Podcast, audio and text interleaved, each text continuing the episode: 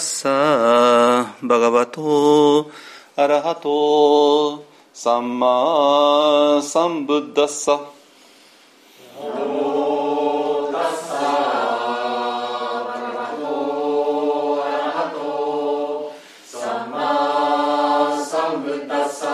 ナモタッサバガバトアラハトサンマサンブッダッサ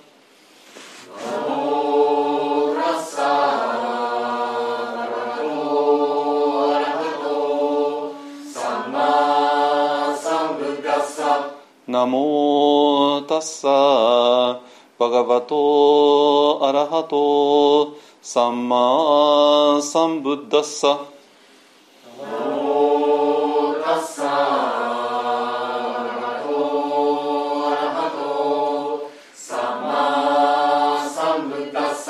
ブッダンサラナンガッチャミブダン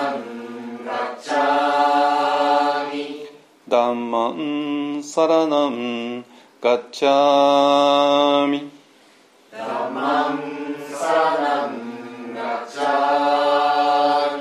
サンガンサラナンガッチャミ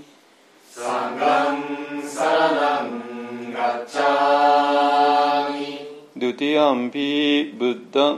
サラナンガッチャミドゥティアンピダンサラナンガッチャミドゥティアンピサンガンサラナンガッチャミ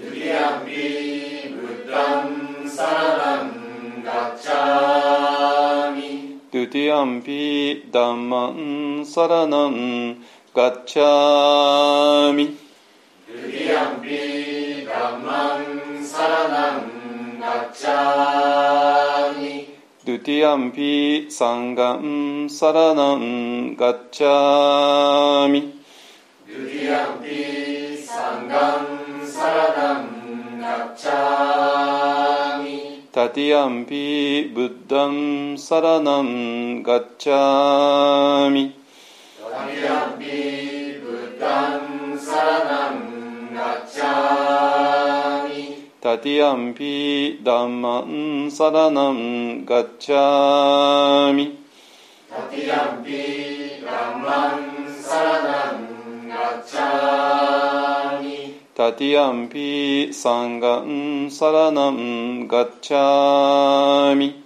タティアンピサンガンサラナンガッチャミパナティパタウェラマニシッカパダンサマディアミアディナダナウェラマニ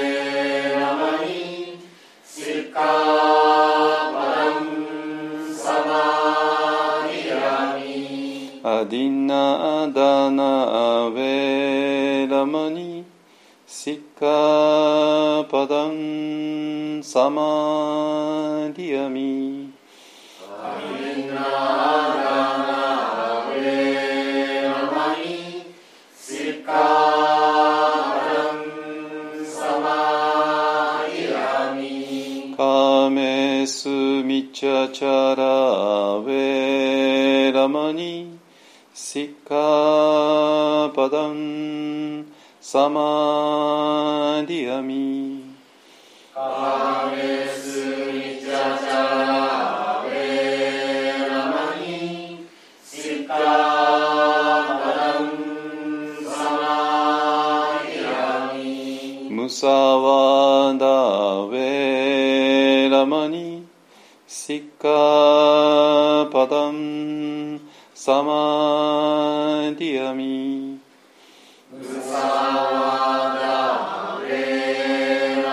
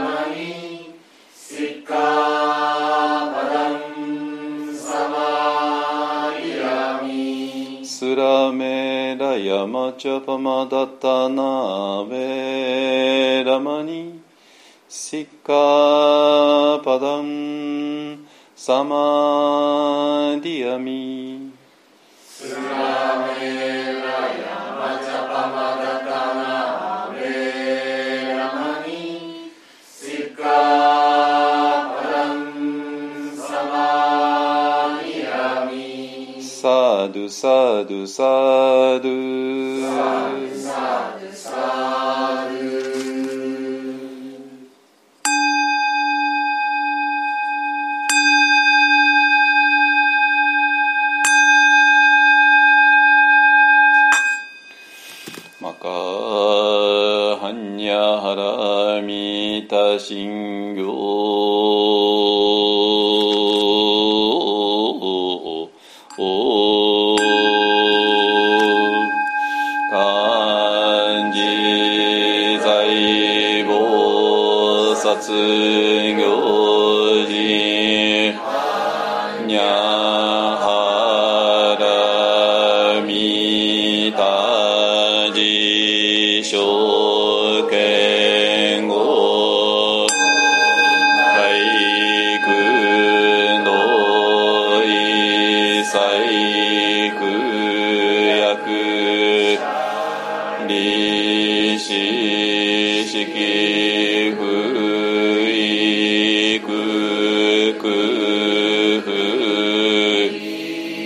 式式即税空空即税式創業式薬部尿税者利子小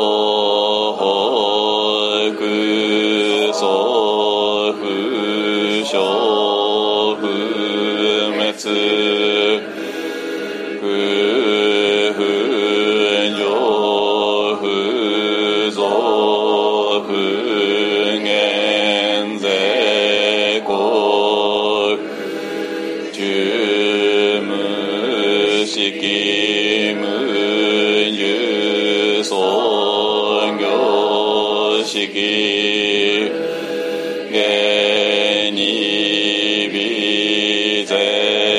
しにむしき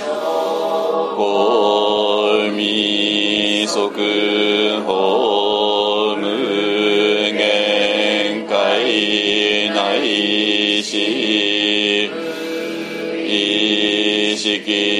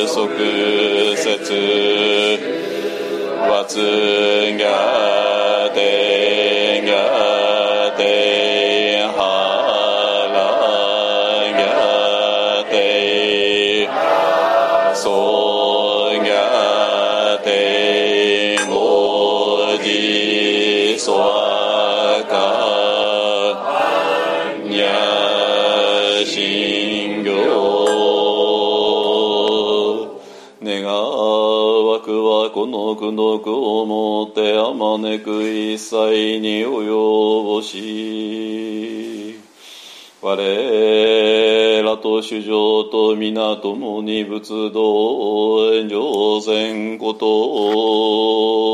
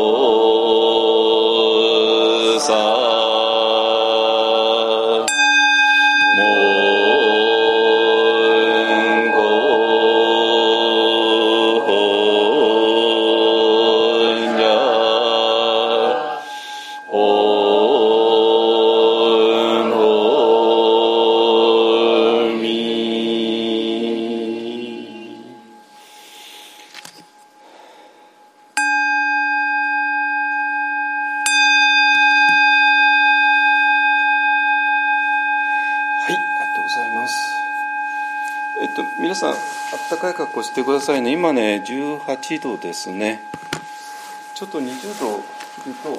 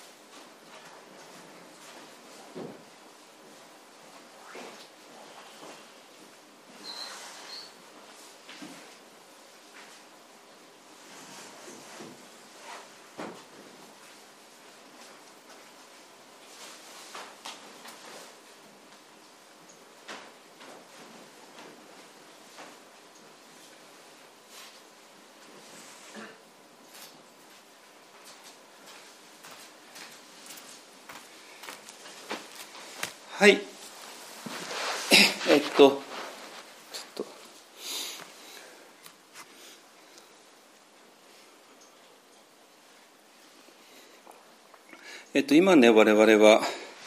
えっと、新名窟に来ています。で、天気ちょっと悪くてね、あの、大雨ではないんだけども、小雨がずっと昨日から降り続いて、やっぱ雨降ると、ちょっと冷えてきて、あのそんな大した冷えではないんだけど今部屋の中が18度で、えーストーブをねあの初めて、えーつけました、えー、と FF 式の石油ヒーターですね。あの強制的に廃棄をする形ですね。あの今あの 裏磐梯の暖房をどうするかでちょっと頭悩ませてるんですけど、まあ、その、えー、と候補としてね、えーこれを使おうってね、えーいうことで、まあ、前から注目してる暖房器具ですけども、はい、でそれでね、えーとえっと、今が秋彼岸接心をやってで10月にあの、えー、福島リトリートを、えー、予定しています、えーと、10月の7日から、えーと、11日、まあ、木曜日から日曜日まで、えー、やってで日曜日の午後にちょっと紅葉を見てそれで、えーと、月曜日にね裏磐梯一本湾で、えー、とちょっとサムをしたらできたらと思います。えーとまあ、そこであの、えー、井戸のね井戸掘りの業者さんが、えー、来てくれたらちょうどいいかなと思うんですけどまあちょっと、えー、調整してもらってるんですけどもうまくいくかどうかはまだ分かんないですけどねあのそんな感じで、えー、とやっていきます。でこの新名窟もあともう一回、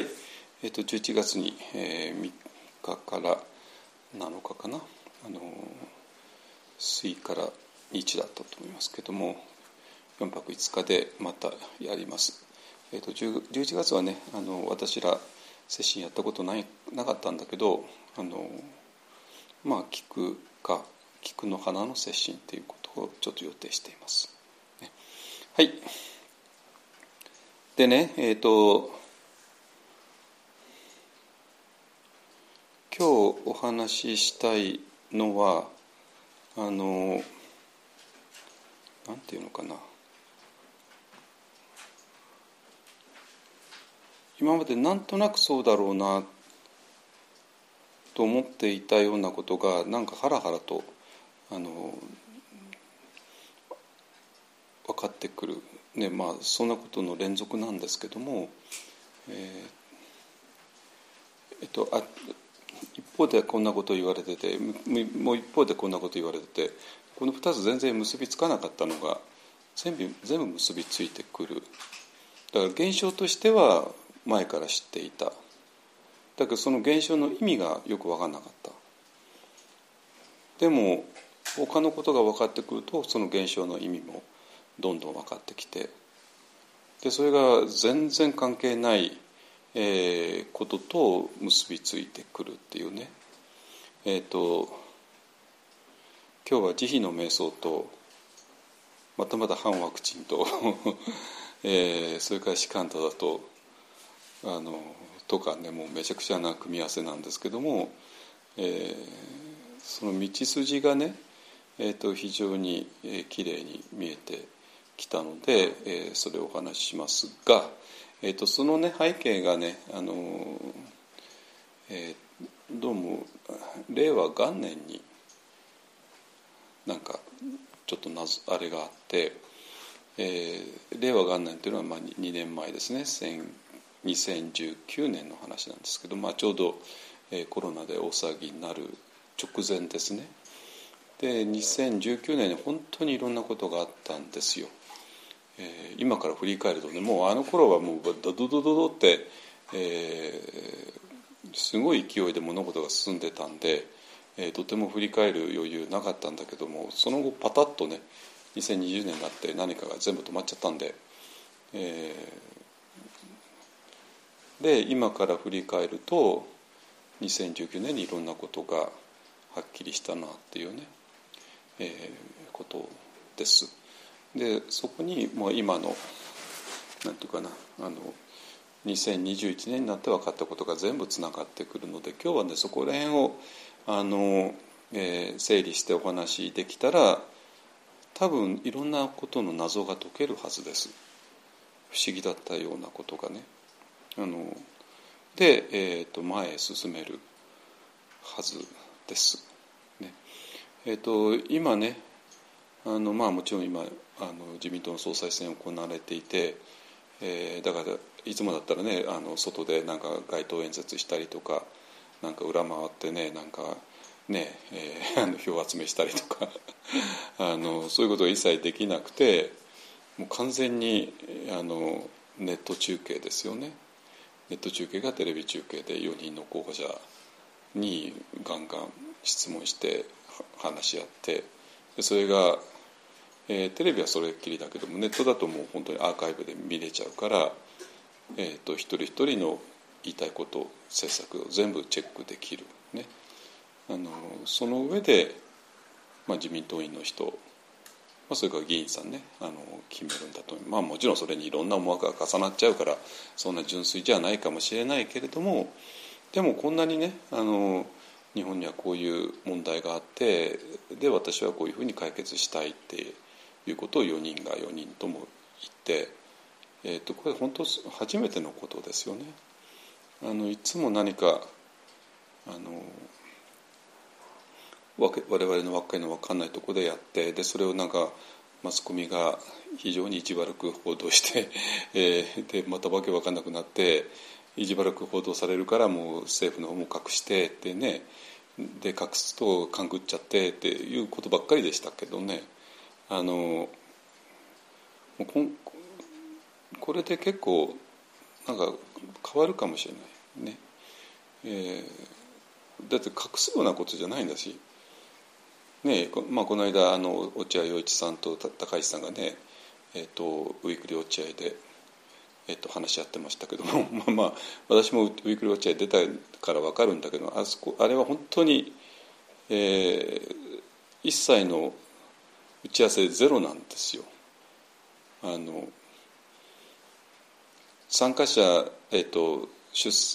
出演者に、えーと、50分あ30分前ですねあれは毎週水曜日の10時からだから30分前に9時半に、えーと、ある六本木の、えー、スタジオのあるビルに集まってくれって言われてでそれでああの行って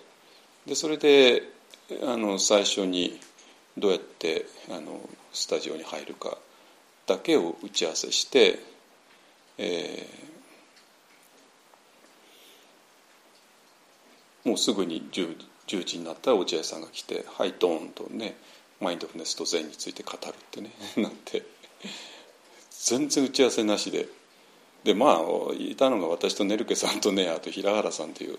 慶応の先生だからまあ話なんかいくらでもできるんだけどで、まあ、自然と流れたんだけどもでそういうふうに、えーまあ、ガチの、えーと、ディスカッションが、まあ、前とマインドフルネスでも行われたんだけども、まあ、この間も、えーと、落合さんと高市さんの間でねガチの、えー、話ですね。だからあれも本当にあの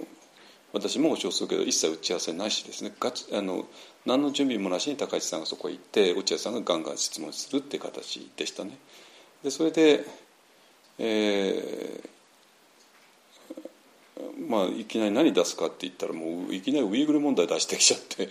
おお来たかってね感じでえっ、ー、とねまあだからウイグル問題なんてあのそんなに出そうと思って慎重に出さなきゃいけない問題をいきなり投げかけてそれに対して本当にあの高市さんの方もね本当にそのまま実は私は南モンゴルが何とかかんとかでねあの、えー、とモンゴルチベットウイグル、まあ、全部あの辺の土地勘はあるみたいであので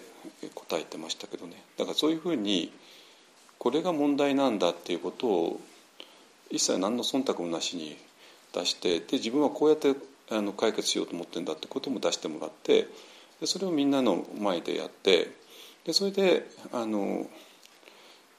合意がねできてきたら全然違う政治の在り方になるんじゃないかなと思いますね。あの今までのようにわけわかんないとこでやってマスコミが意地悪く、え取材してで意地悪く解釈されるからなんとかあの隠そうとしてそれでまた勘ぐってっていうねこういう非常にあの非生産的なことから、えーと、全く新しいね、えー、政治カルチャーが生まれるんじゃないかなと期待はしてるんですけども、えーとまあ、要するに、えー、どうやら政治がかなりドラスティックに変わる、えー、ようでで今ね本当にあの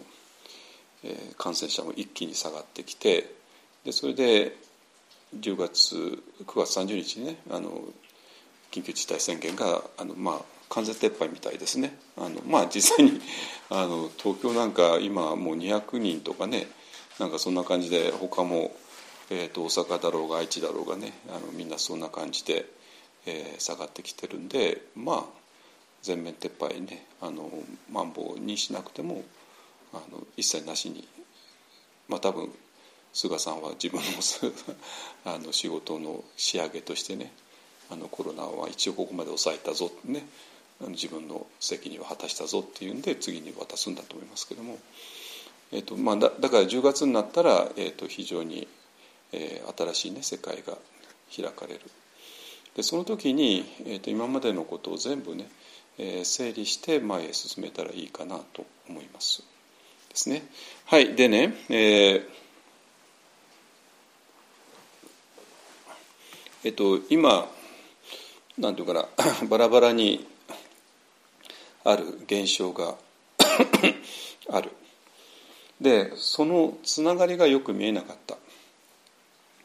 だけども、えーと、それを全部つなぐ、えー、糸糸が分かればバラバラだったのがバラバラじゃないってことが分かって。でそれが分かるとなんかもっと全体構造が見えてくる。ね。えーでたで今バラバラになる現象本当にバラバラですよ、えーと、一つ、え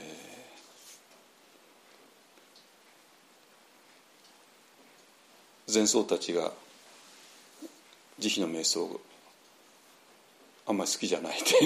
いう現象が一つある、ね。えー、それから反ワクチンの人が、えー、自然免疫自己免疫自分の免疫を大事にするあまり人工免疫人工的にテクノロジーを使って免疫を育てるのを嫌がる傾向がある。ね。えー、そしてそれに賛同する人に自然が大好きな人たちがいる。でね。があって、ね、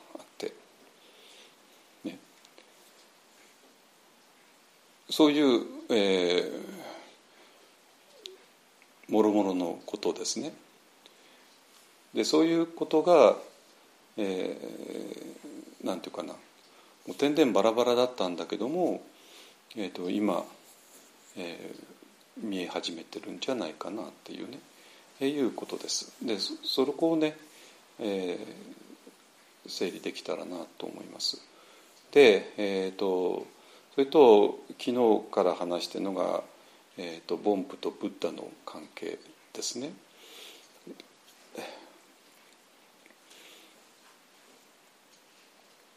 でそれと、えー、慈悲の瞑想マインドフル瞑想が全部、うん、関係してくるわけですね。はいじゃあそういうことでね、えーと、少しずつ進めていきます。えっ、とね、えーえー、どうしましょうかね。あのねあの今回のねいろんな、えーと、ワクチンに関する、えーまあ、反反ワクチンのデマですね、えー、それを取り上げてきたのはやっぱ2つの理由があってで1つが、えーと、これはもう 10, が10年来の、問題に、えー、けりをつけるっていう目的が一つあります。ねえーと、10年来というのはもちろん2011年以来のってことで、え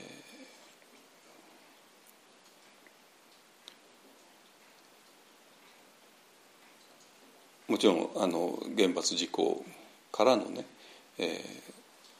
ー、ずっと続いてきた、えー、わけのわかんないことですね。でそれがようやくあのえーと、今目処が立ちつつあるっていうことと今回の、えー、ワクチン騒動も一応目処が立ちつつあるっていうのがなんかね私にとっては非常に大きなもので、えー、で我々はその2つをね今同時に乗り越えつつあるのではないかなっていうね気がしています。でどういうことかっていうとえっ、と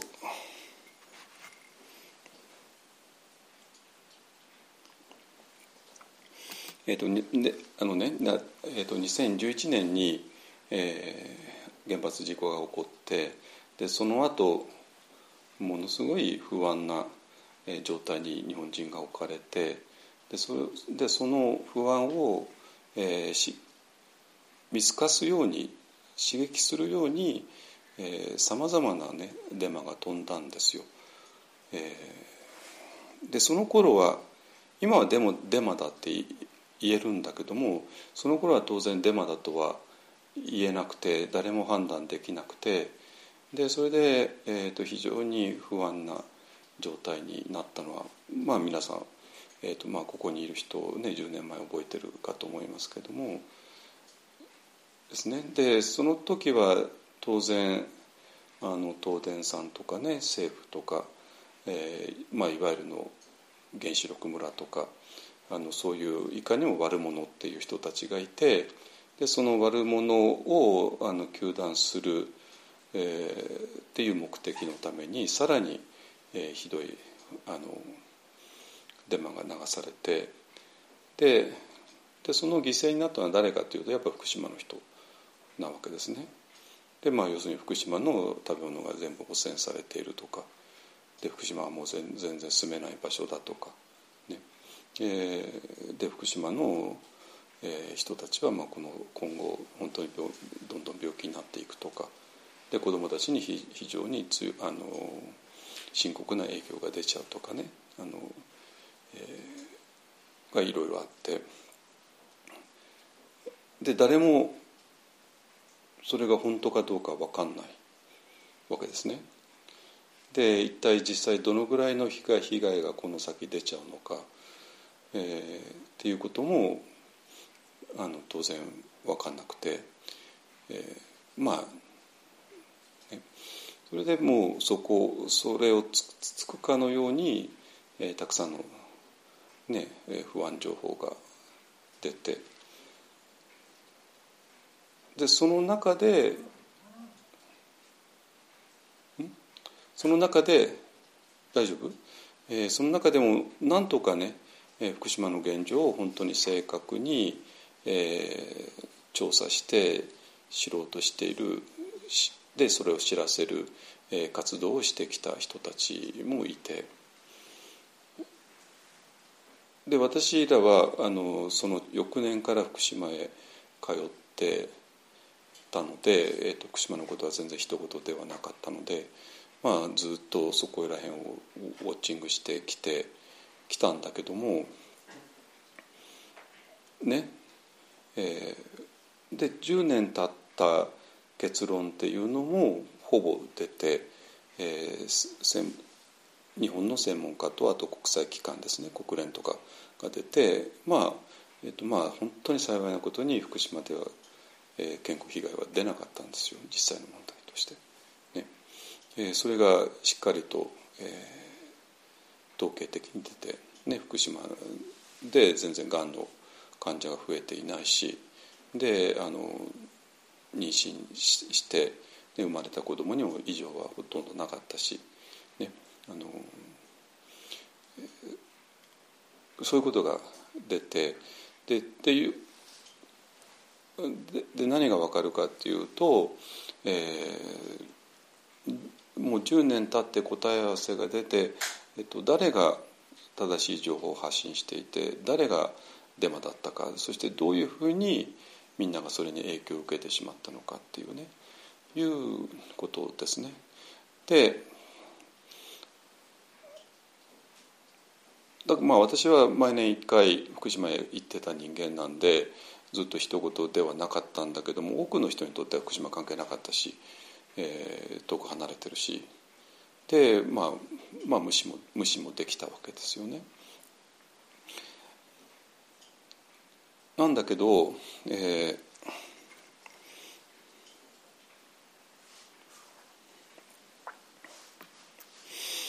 今回の去年から始まった、えーと、コロナ騒動に関しては一人も例外じゃない人がいなくて全員が当事者なわけですね。だから当事者だとみんな自分のお尻に火がついちゃうわけだから福島なんやか言っても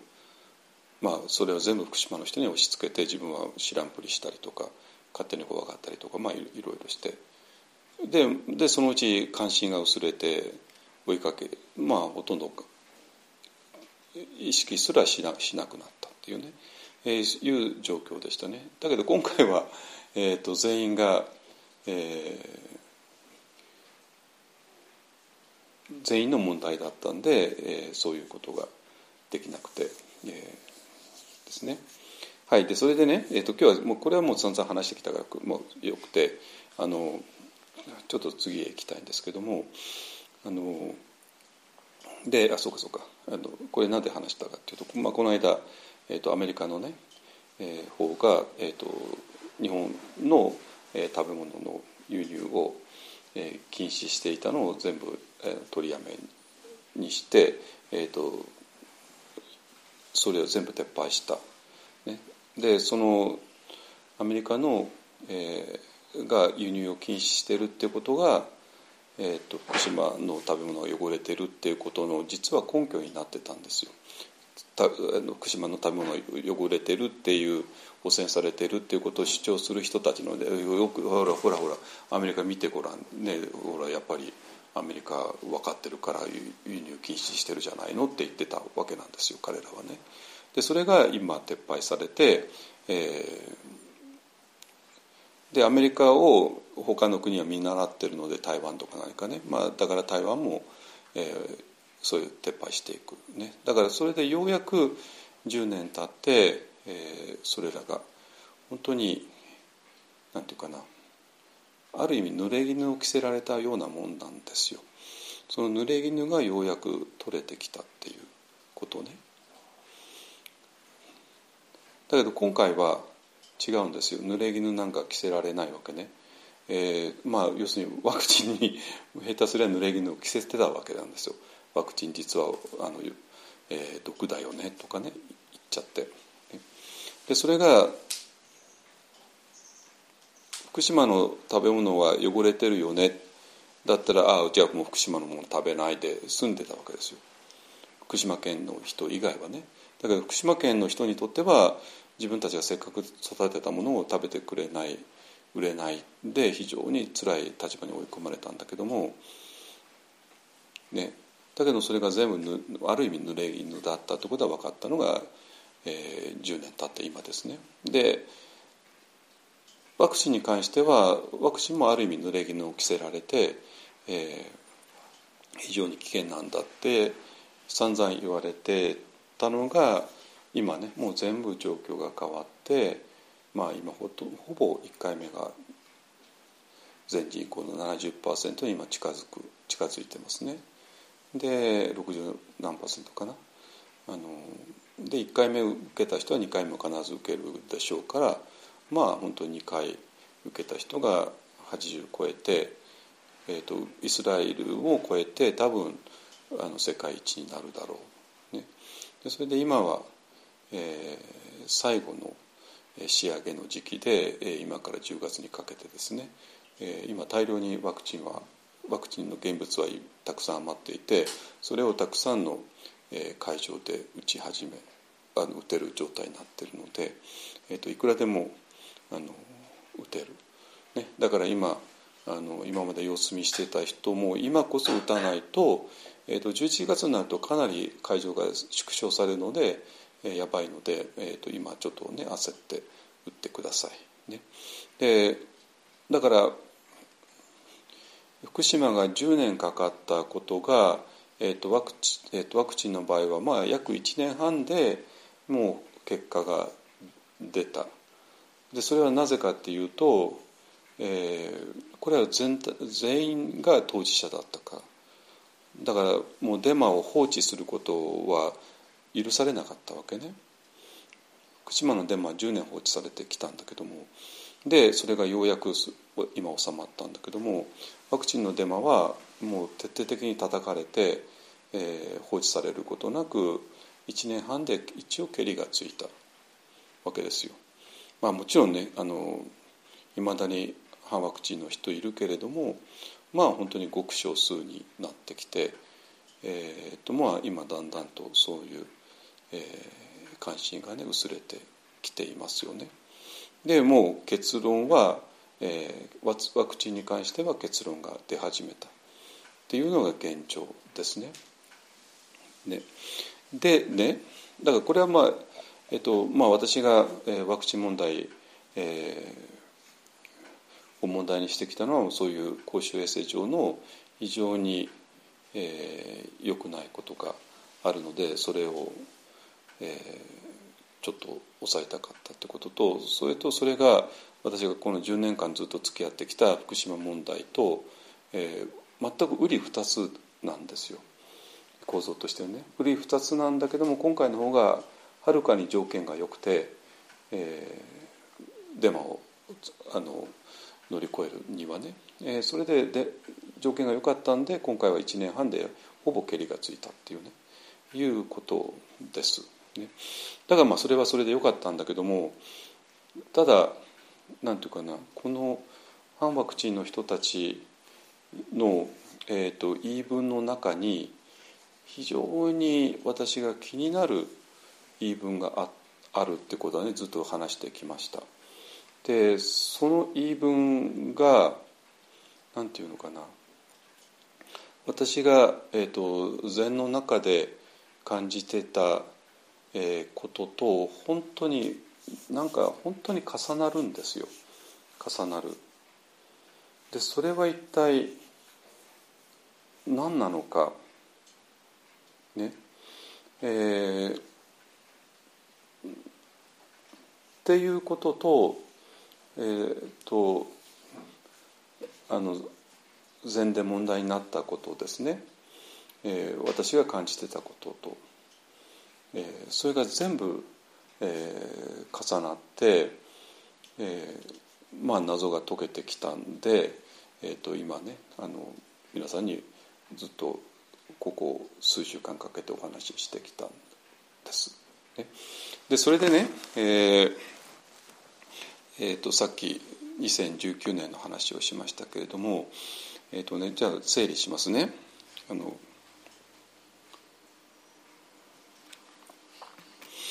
えー、先週ね、えーと、内山老師のことをお話ししました、えー、内山老師の当惑っていうのかねそういうことに関して。で、えーまあ、50年前に「進みと安らい」っていう本を出されて、えー、その中の、ね、自己漫画っていう、ね、もう毎毎回毎回私が取り上げている、えー、もの。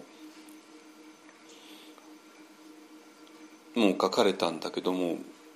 意外なことに、えー、内山老師はその「住と安らい」っていう本が、えー、本っていうのは大体あの例えば何千部第一冊で例えば3,000部するで3,000部が売れ売り切れそうになったら出版社としてはじゃああともう2,000部するとかね、えー、そういうふうに、えー、していくんですよ当然ね。なんだけども不思議なことに、えーと、住と安らいはあのそれをしなかったんですよね。ある一定でが売れ売り切れたらえ当然出版社としてはこれは3,000部売れたんだら、えあと1,000部2,000部売れるだろうなということで、え増刷をするんですけども、え当然あのあロシ3,000部売れたから初版のね、え次も2冊3冊あの行きたいんですけどもって言った時にそれをロシ断ったんですよ。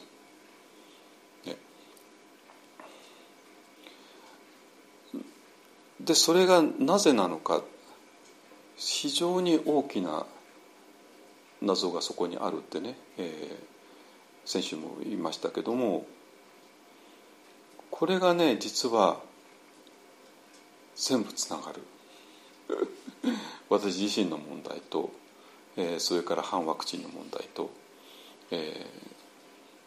ー、慈悲の瞑想の問題と、ね、あのなんなんですよ。ね、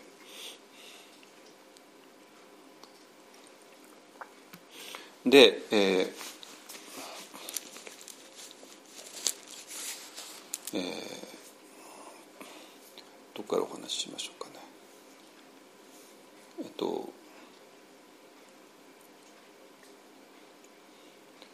えっとねじゃあちょっと50年前と2019年の話と、えー、それから、え、いろんなこととね兼ね合わせてお話できたらいいかなと思います。えっとねあの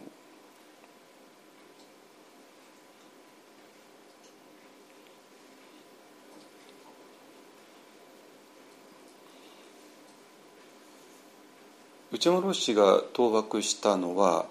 えー、どうもいわゆるの仏教とそれから老子があの本の中で発見したことが、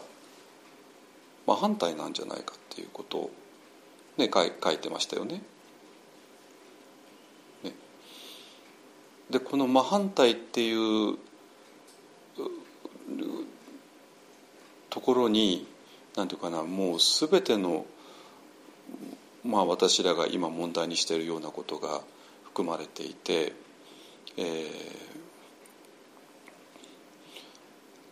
それで仏教3.0とかね、えー、いうのも全部そこなんですよ。いいですかね。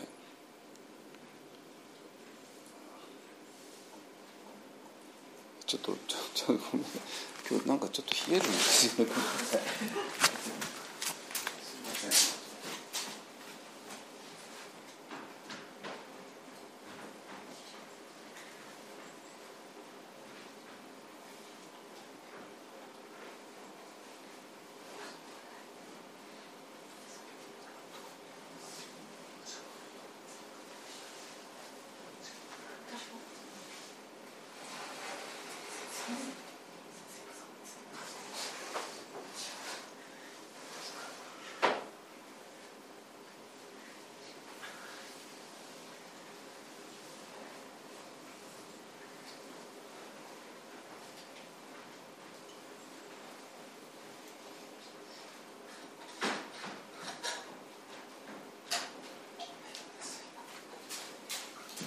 はいじゃあこれでも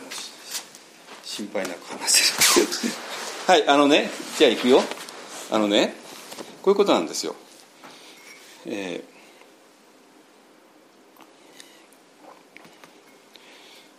ー、チャムロー氏は、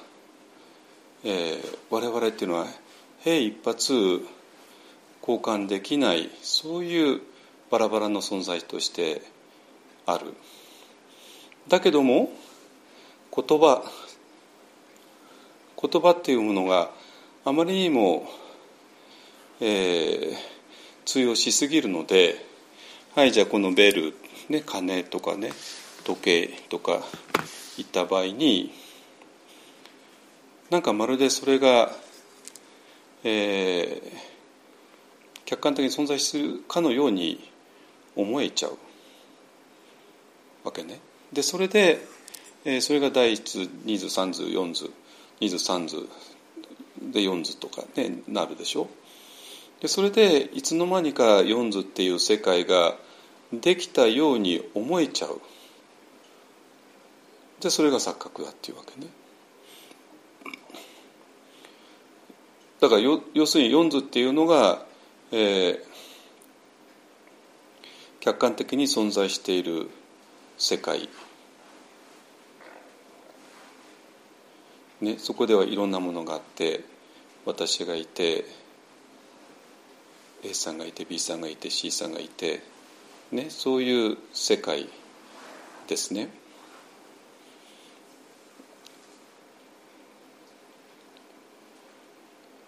だけどもそれは我々の頭の、えー、錯覚であって実は、えー、それぞれが天然バラバラなんだでそれに対して、えー、世間の仏法っていうのは、えー、世間っていうのはまちまちでバラバラで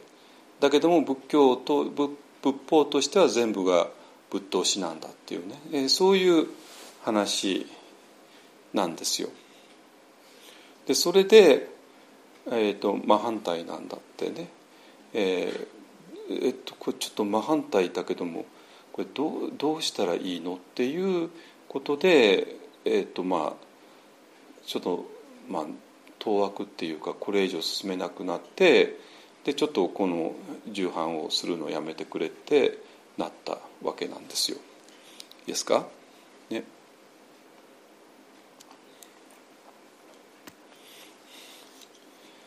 でねえっ、ー、と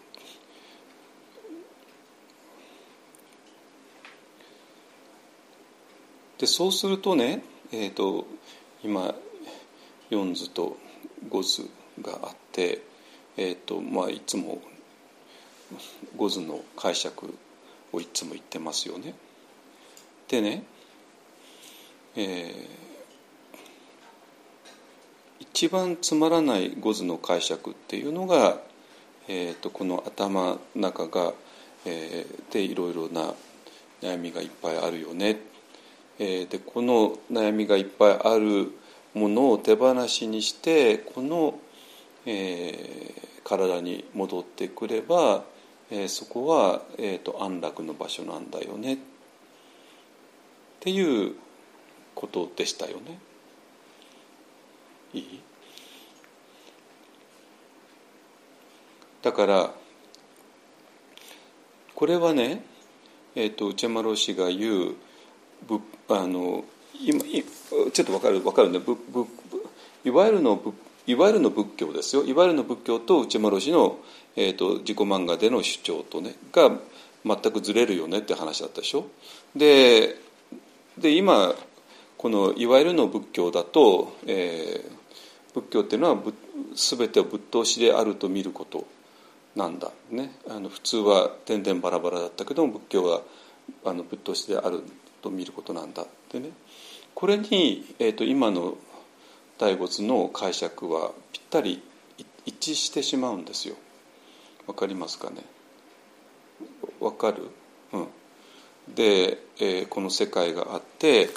でそれを手放すことによって体に戻ってくる。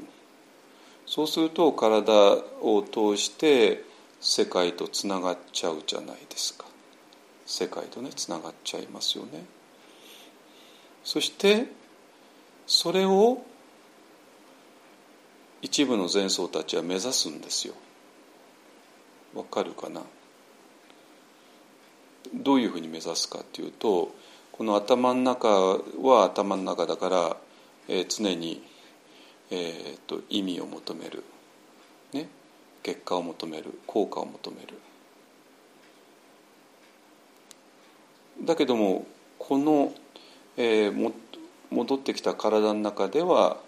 えー、もうすでに意味とか何かがない、えー、だからここではまあよくあのこれも流行ったことじゃない doing と being ってねもう大好きじゃないですか皆さんね。doing ね何かを英語の doing ですよ。何かをする。でこっちは being なんだってね。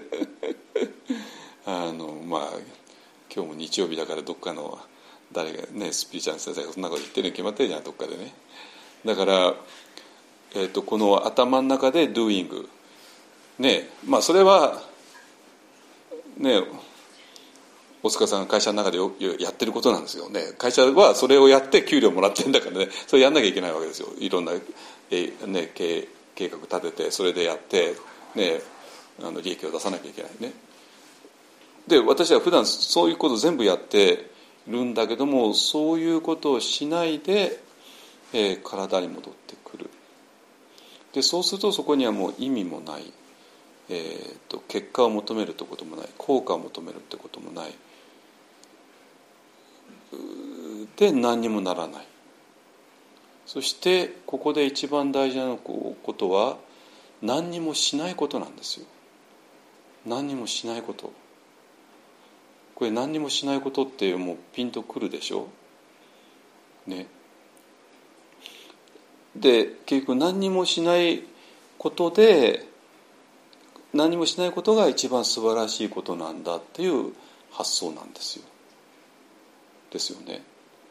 これは、えーと、数週間前に話した自然農法がそうだったわけね。えー、農業ってなんいろんなことやるやりまくるわけですよ土は耕すわ、ね、肥料はやるわ除草はするわ、えー、農薬まで使っちゃうわね。で自然農法ってそれ全部否定するわけなんですよ。ね、あので全て自然っていうのはそういうもんでしょ？ね、髪の毛、ね、髪を洗うのにあらゆるいろんな化学物質を使うよくないもうお湯だけで洗うとかね。ね、えー、食べ物もねあの添加物も一切使わないでやるとかねでそれに対して、えー、えででごめんなさいそれとえっ、ー、とそこから反ワクチンはもう0.5ミリなわけね。でなぜかっていうとあのこここのここがねあのお医者さんたちが免疫学者たちが全然理解できないポイントで、まあ、理解する必要もないんだけどもあのなぜ彼らが自然免疫にこだわるかっていうと自然免疫とはだから私らが自然に生きていたら何もしなかったら我々の体は自然免疫があってそれで我々は健康になれなるなれるんだ。一番ややっちゃいけないことは何かをすることなんだってそういう考え方なんですよ。わかりますかね、うん、でその何かをするのの最たるものがもちろんメッセンジャー RNA ワクチンで、ね、なんかトリックをして遺伝子、ね、あの RNA を何とかするとかねいうのでこれは本当に自然免疫の反対だからだからそれをそ何にもしないことによって全てがうまくいってたのに何かをするっていうのは反対するっていうことなんですよ。だからそれこそ福は福岡昇進さんが農薬使うことを反対するような もんなんですよ。あの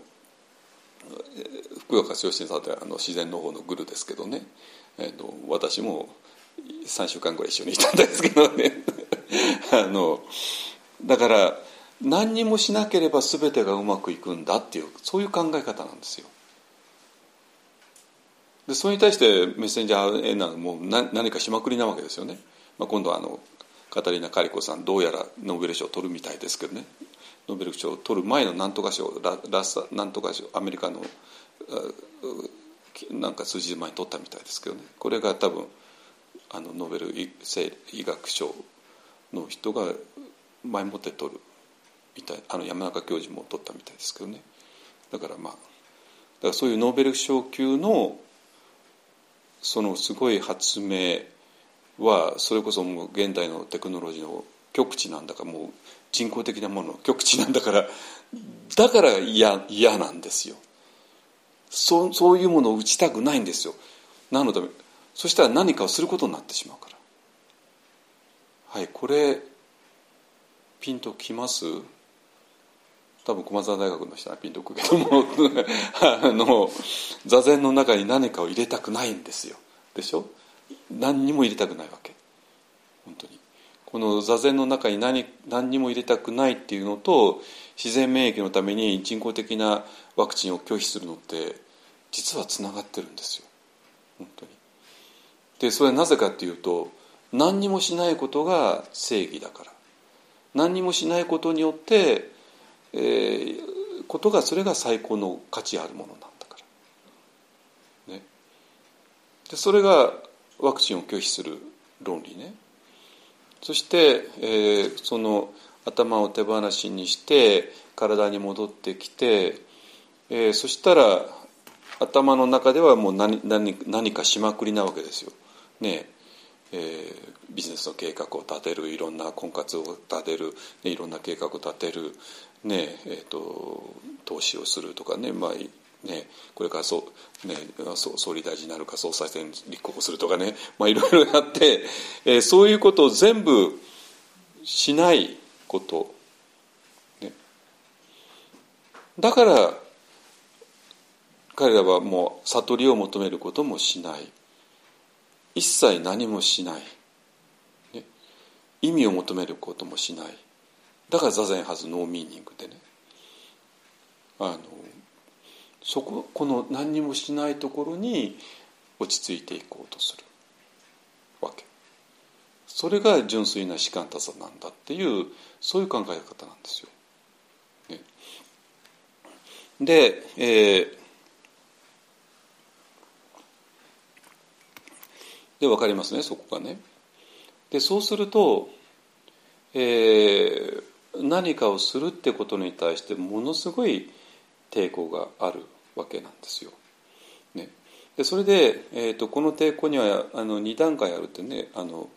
さっき今朝も話したけれども、えっ、ー、と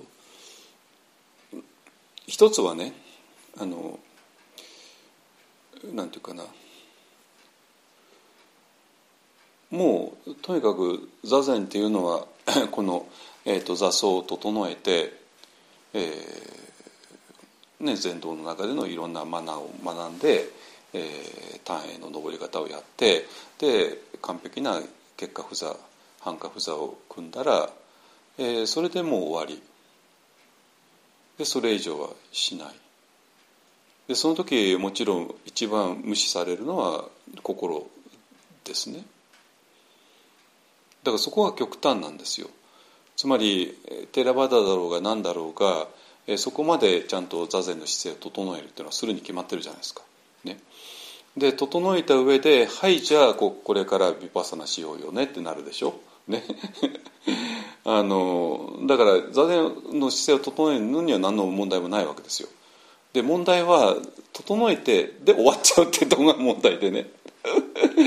でこれどうしてそうなるのって話なわけでその理由が今ずっと話してきた理由なんだけどもでもそれが何て言うかなあ,、まあ、ある、えー、座禅道場とかそういうとこでメジャーまあ何て言うかなもうそうなるともうそれ以上は一一切、えー、踏み込まない。もうタブーになってしまうわけね。タブーになるわけ。だけどもまあ皆さんもう瞑想してる人間なんだから何もただこうやって座禅しただけで頭がうわーってなるに決まってもう知ってるじゃないですかね。私らの私らみんなモンキーマインドなんだからお猿さんの心なんだからお猿さんなんだかも枝から枝へ飛びまくるんだしね。で私らも好きと嫌いでできてるんだから もう好き嫌いになるんだし。でそして私らもどんどん映画作っちゃうんだし。で映画の中にズブズブ入っちゃうんだし。でそんなことやってもう座禅どころの話でなくなるわけですよ当然ね。でそんなおとなしく座っていることなんかできないんですよ普通の人間は。ですよね。だけどもう座奏だけ整えて「はい終わり」っていう世界だとこのこの私のクレイジーな心どうしたらいいのっていうのが、まあ、一切、えー、なくなってしまう、ね、でそれがほとんどタブーになってしまうんですよ。でまああの私は、えーと、ずっと話してきたように、えー、アメリカでマインドフルネス出会って日本に帰国してしばらくしたらオウムになってオウムでまああれでまあ全部、まあ、ご破産になったわけですねぐちゃぐちゃにね。でだったらなんていうかな私の気持ちとしてはオウム以前のものをオウム以後にそのまま続けるのって意味ないじゃないですか。1995年3月20日以前に行われてきたことを3月20日以降に続けるつける意味がないでしょう。もうあれだけあの決定的なことが起こっちゃったんだから。ね。でもちろんそれはあれはオウムっていう一つのカルト教団が作っあ起こしたことだけどもでもやっぱり日本で日本の全ての宗教者の連帯責任があるわけですよ本当に。あそうか。だから私は連帯責任があると思ったし私もその時宗教者やってたからね。なんだけど不思議なことに連帯責任を感じてなかったんだよね。伊藤さんそうでしょ？日本のお子さんたち。学生だったか分か。んないか。感じてないですよね。だ、うん、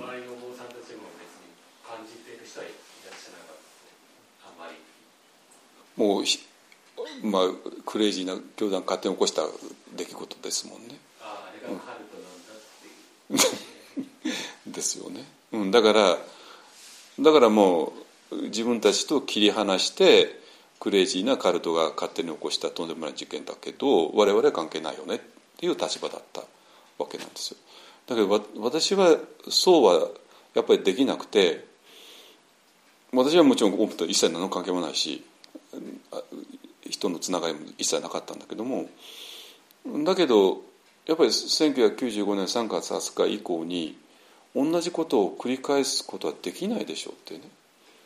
なってでそしたらこの今まで私らがタブーにしてきたこと、えー、つまり心をどうにかするっていう、えー、心がクレイジーなままなのを一切無視してきたことを無視を続けるってことはそれは無理でしょうってそういう話だったんですよ。でそれでじゃあどうしたらいいのっていうところで、まあ、ティクナタ・ハンさんなんかに出会ってしまったんでうわここに何かあるよねマインドフルネスっていうねものがあるよねっていうことを手探りを始めたのね私はねオウムの後に。えー、オウムの以前だったらばもう蓋をして無視していたことがオウムでもうパカッと開いちゃったんだからまあもうじゃあしょうがないじゃない。そしたらもう我々の心クレイジーなんだからねあのこのクレイジーな我々の心をまず見なきゃそれが今までの士官多山の原理とは違うかもしれないけれどもこれしょうがないでしょっていう話だったんです、ね、でもそしたらいや私はそれをもうかなり大っぴらにもう言い始めてでそうするとちょっと私「あ山下最近なんかちょっと変なこと言い始めたぞ」ってね 言われて。でまともに「いやこの私らのこのクレイジーな心を何とかしない限り、えーと、座禅も何もあったもんじゃないでしょ」っていうことを言い始めたらちょっとそういうこと言うのやめてもらえますかってね実際にあのプレッシャーかかったですよ。あの誰とは言わないけれどもね。つまりこのクレイジーな心のまま座禅なんかできるわけないよね、えー、だからこのままただ単に何にもしないっていうことを続けるわけにはいかないじゃん。でそれでどうやらここにマインドフルネスっていうなんかとんでもないものがあるからこれを追求するしかないんじゃないの？って言って、まあ、私はもう一気に言ったんだけどもでそれはそうすると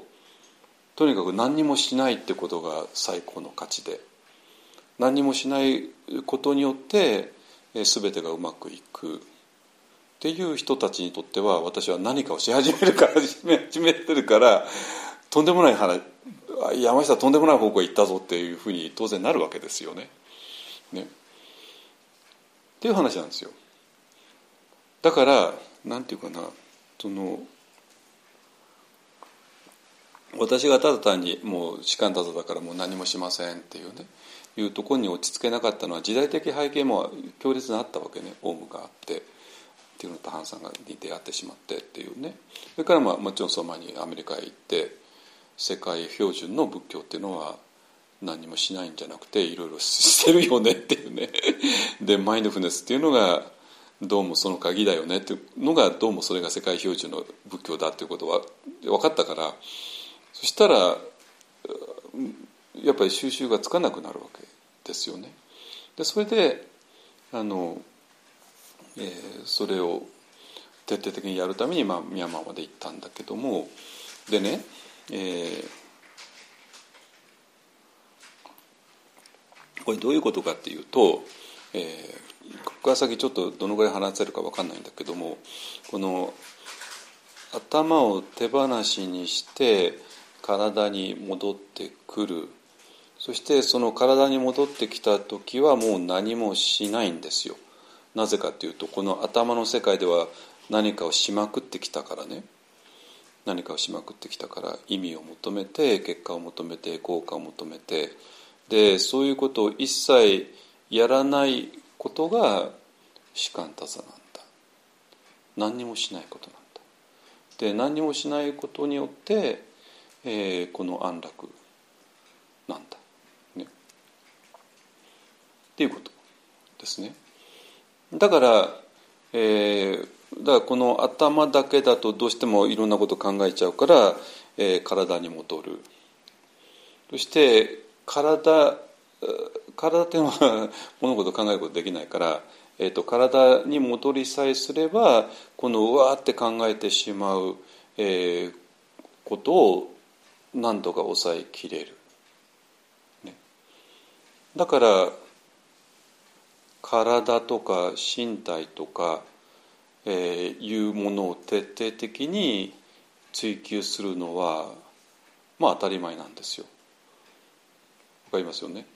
体に戻ってさえすればそこではいろんなわーって考えることをしなくて済むからなんですよ。ね、でそれで体体体体体、えー、になるんだけどもその体を通して、えー、何にもしない、えー、で安楽なそして自然と一つになっているそういう場所へ行くそのための体なわけねなんですよ。でそうするとそこでは私は全てのものとつながっている。ね。でそしたらここら辺にあのカタカナの体とかねつながるとかね自然と一つとかねえー、自然派とかね、えー、何にもしないとかねビーイングだとかねまあここ十数年ずっといわゆるのスピリチュアルなことで言われてきたことが全部てんこ盛りにあるわけなんですよ。でしょ？っていうかこのここの場所をあらゆる表現を使って表現してきたってだけなんですよその人たちは。ね、でそれが、えーと内丸氏が、えーと、仏教と自己漫画とでやってきたことが、まあ、反対だよね、えー、そしてこの仏教では、えー、世間のことはまちまちだけども仏教は全部仏道師だよねっていう言っていることそのものなんですよ。だからつまりこれは自己漫画の世界とは違うって話になるわけ。わかります？ね、そのだから醍醐図をそういうふうに解釈してしまったら醍醐図ねあくまでも5番目の図で6個ね自己漫画があってあれ全体で理解しなきゃいけないのに6個でそのそれは6個流れてきているのにその5図をあんなふうに解釈してしまったらあの 6,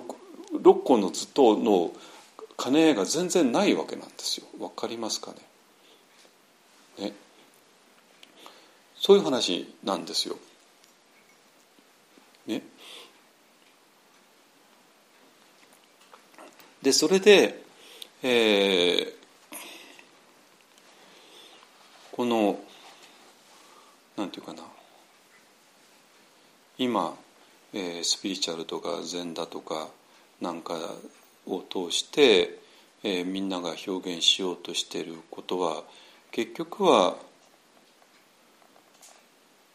頭を手放しにして、えー、体に戻ってきてそしてその体の中に、えー、全ての安らぎとかがあるよね。でそこは、え、そこの原則は何にもしないことなんだよね。っていうことなんですよ。それが自然なわけ。だから何にもしないっていうことが、えー、究極になって何もしないの反対は何かをすることだから その何かをするってことを非常に毛嫌いするわけ。でその毛嫌いされたものの中にメッセンジャー RNA ワクチンもあるし、ね、それからシャンプーを使って頭洗うこともあるし、ね、それからあの農業だったら耕したり農薬使ったりえー、除草剤使ったり、えーね、そういうこともあるし、ね、でもちろん抗がん剤とか手術ともあるし、ね、あのだからがんっていうのはもうほっとほほっとくしかなくなってくるわけね。ね。でそれがなんていうかなその何にもしないっていうことが一番価値のあることなんだっていうこの感覚っていうのは分かりますかね？これはね本当1970年の、えーと、テクノロジーが一気に終わってきたものに対する反動として、えーと、ヒッピーさんヒッピー運動が生まれたんだけども、えーとその人たちの価値観なんですよ。でそのそこからなんか連綿とつながってきているわけね。いいですか？でねえー、で私は、えーとまあ、そういう中にたっぷりどっぷりと使っていた人間だったわけ。でもそのどっぷりと疲れなくなっちゃったんですよ私は。いくつかの理由があって。でこれはもうずっと皆さん話してきたけども、えーと、だからこのどっぷりの中では何にもしないことが最高価値なわけですよ。で何もしないことが最高価値ってことは何かをすることはダメって話になるじゃないですか。ね、だけどもまずそこでなんかあれちょっと違うのかなと思い始めたのは例えば、えー、あ大丈夫ねまだねあの思い始めたのは、えっと、アメリカへ行って、えー、シカンタザーをね教え教えるために行ってアメリカ人シカンタザーをえ何？アメリカ人シカンタザを教えたら反撃食らうに決まってるじゃないですかね。反撃食らうに決まっててもう反撃バンバン食らうわけですよね。でそ,、まあ、それはまあいいんだけども、まあまあ、アメリカ人まあへりくつでやらないも言ってねえまあ散々言ってたんだけどもだけど一番私らにとってえってかまあ一緒さんはあれだけど私にとってあれだったのはやっぱりそこで知り合ったティグルの藩士たちがマインドフネスを、えー、主張している。でマインドフルネスっていうのは好き嫌いなしに観察することだからこれはもう何かをしてることなんですよ。わかります？何かをしてるわけ。で私らは何もしちゃいけないというふうに教わってるわけ。で何もしちゃいけないというふうに教わってるのにこっちでは何かをしろって教え教えられていてでこれが何かをするってことがどうも仏教仏教の一番大事な点だなんてまだ言われてるわけだよ。っていう話がね。えちょっとちょっと待ってあれなんかちょちょっと違ってきちゃったんだけどなってねなって。でそれで、えー、まあ私一旦帰国して、えー、やったんだけども。でそれでまあさっきも言ったようにオウムの事件があってやっぱりこれ連帯責任取らなきゃいけないよねこのままつ今までのこと続けてもあんま意味ないよね。でそれで、えー、アメリカの時に本だけ読んでたテクノ男子に出会ってしまって圧倒的な 平静さなんですよ。圧倒的な深みなんですよ。本当に。あれ？これ今までで言われてたこと違うじゃんってね。だってティクナタハンさんっていう人は何かをしてる人なんですよ。何かをしてるってことはいけないことなんですよ。私らにとっては。ね、でもこの何かをしてる人がこんなに深いところへ入っていってる。それもなんか幸運だったから入っていけるんじゃなくてもう最悪なことをねベトナム戦争の最悪なことをくぐり抜けているのに、えー、平静さを保っている。喜びすらある。そのね死体がゴロゴロ転がっているとんでもないとこで絶望で本当にねティクナさん自身がおかしくなっちゃうギリギリのところを生きてきてでそうなんだけどもそういう圧倒的なこの世的な、えー、苦しみが届かない場所にこの人はタッチしてるとことはもうもう明らかなんですよ。これ変じゃないですか今の理論と違うじゃないですか。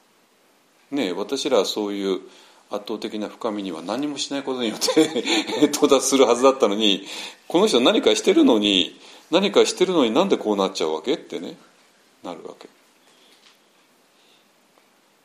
わかりますね。で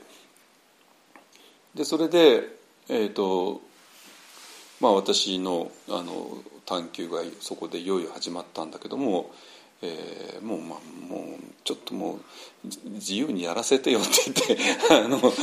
あの形成伝道っていうのをねただ単に月に3万円払ってあの家借りてでそこで好き勝手なことをやり始めたんだけども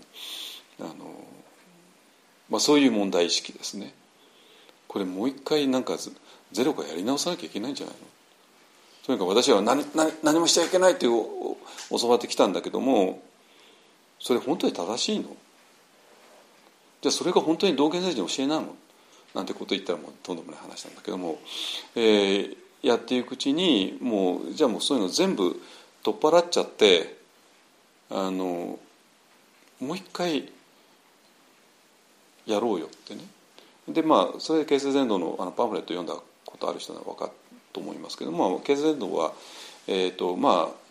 えー、菩提寺の木の下に座ってるお釈迦様に帰るっていうのがもうモットーだった。あのとにかく根っこに帰ろうよね。とにかく何もしなきゃ何もしちゃいけないっていうことをもうとにかく、えー、でそれで「はい分かりました」じゃなくて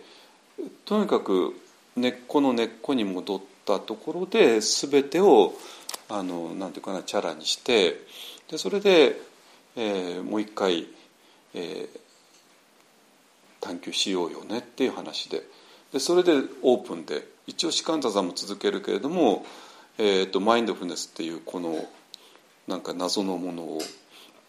取り入れてやり始める、ね。えー、こともやって。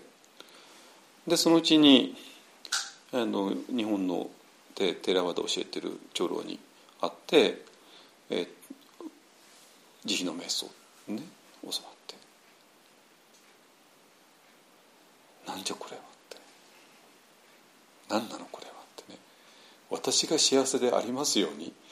これはね曹洞宗の前奏にとってはもう口が裂けても言えない話ことなんですよ。曹洞宗の前奏っていうのはもう私私が渡る前にみんなを川を渡らせるっていうのが地味徳と先度田っていうのがね。それがもうあのあれなのよ。私が幸せでありますようにってなんじゃこれはってね。あのえもう大ショックですよね。こんなことこんなこと口にしたこともないしね。だけどもそれを口にしてした時にこれはなんか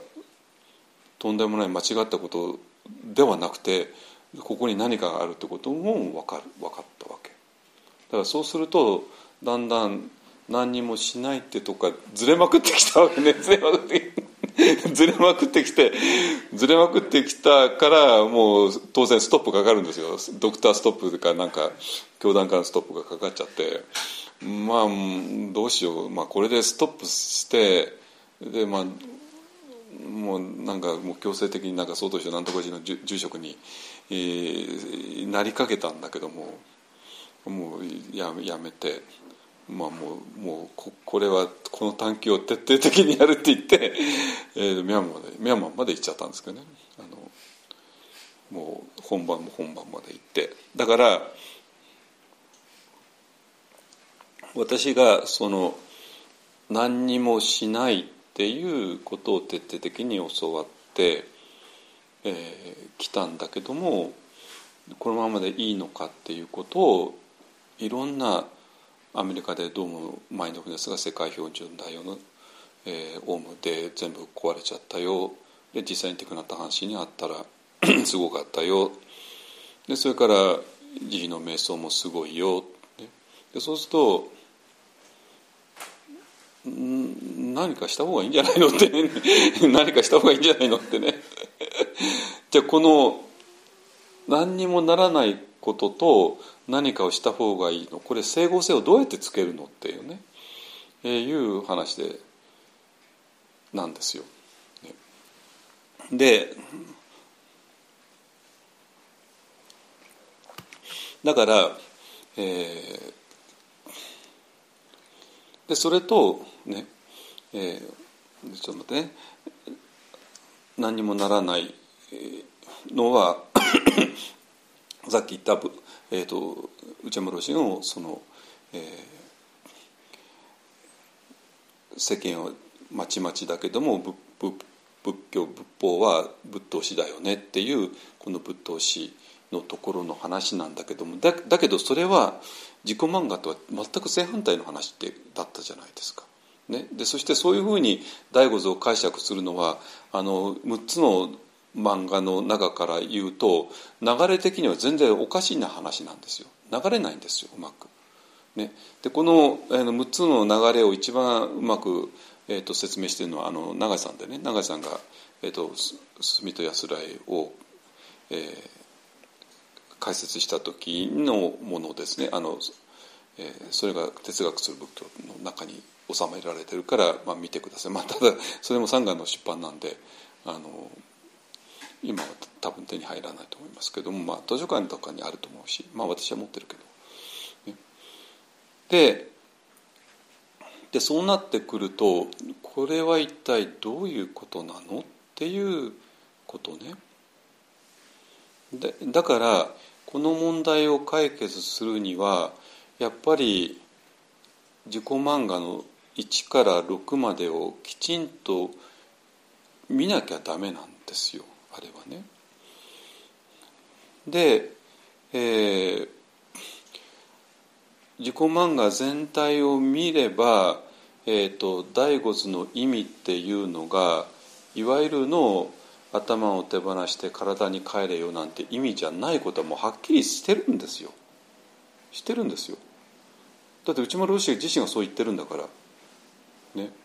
えー頭を手放して、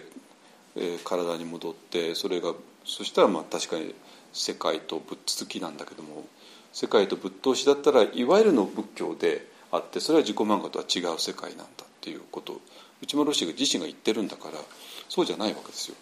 そしてそれを、えー、と永井さん的に言うと、えーこれはもう画期的なあの内山老師この自己漫画の画期的ででもしそれがいわゆるの仏教と違うんだったらば間違ってるのは仏教のものですとかで言っちゃってね、ま、間違ってるかあるいはあの探求が足りないのはこっちの方ですってね言われてたわけね。でじゃあこっちの自己漫画の方から、えー、醍醐図を解釈するとど一体どういうことになるかっていうとあの簡単なことで、えーこのなんていうかな、えーこの世界がある。つまりいろんなものがあっていろんな人たちがいてでそしていいものと悪いものがあっていいものを追いかけて悪いものが逃げている、えーそういう第四図の世界、えーは客観的に存在しているんではなくて、えーそれは我々が、えー頭で考えてそしてそれを言葉を使って表現しちゃったためにそして言葉があまりにも通用しすぎるためになんかまるでそれが、えー客観的に存在しているかのように錯覚してしまったっていうのが、えー、と一図二図三図四図の流れなんですよ。そこはちょっとあの永井さんの解説読んでくださいね。ってことはどういうことかっていうと、えー私らは、えーこの第四図の中に100人のいて100分の1の存在としてかのように存在しているけれども本当言うと私らはこの世界の外にいる。なぜって言ったってこの世界を作ったのは我々だから作ったっていうのはまあそういうふうに、えー頭で考えてね。いうことなんですよ。だからなんていうかな。えー頭を手放しにして体に戻ればそれで世界ぶっ続きだよね。そこでは何にもしないことが一番大事だよね、えーっていうような話では一切ないんですよ。一切ないわけ。いい？そしたらそしたら、えー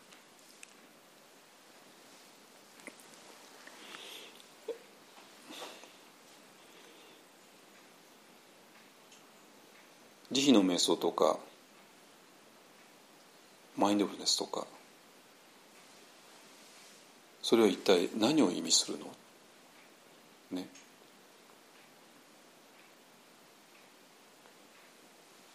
慈悲の瞑想とかマインドフルネスとか明らかに何かをしてるから何にもしないものと、えーぶつかってしまって。だから慈悲の瞑想っていうのが何もしない派の人たちにとっては、えー意味が分かんないしあんまり好きじゃないしっていう話になってくるわけ。だけども今この何にもしないっていうのがこれは大仏でもな大仏の本当の意味でもないしえそれは自己漫画から言ってもそんなことは出てこないし、えーとなったらばあのじゃあ、えー慈悲とかマインドフルネスとかっていうのは一体何なのかって言ったらばこの第四図の中の百分の一人としての私。でこれはポンプだから、えー好き嫌いそのものなわけね。好き嫌いそのもので。好き嫌いそのものだからまさに第四図のにあるようにいいものを追いかけて悪いものから逃げているねそういう存在ですよねこの人はねその人はね。で,、えーでこの人はもう嫉妬が嫉妬深くて 怒怒っていて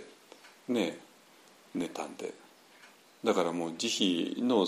状態の正反対なわけですよ。人にいいことがあってもそれを喜べない。ねえー人の喜び人の不幸が蜜の味みたいな感じでねあのだから慈悲はまあ慈悲記者って言いますけども慈悲記者の正反対の状態なわけですよこの4つの中の私っていうのは。ねでそのそういう私が、えーマインドフルネスの練習をする慈悲の持とうとするっていうのは原理的に間違って、ま、原理的に無理間違ってるんじゃない無理なわけですよね。だから、えー好き嫌いばかりの私が、えーなるべく好き嫌いなしに、えーなるようにする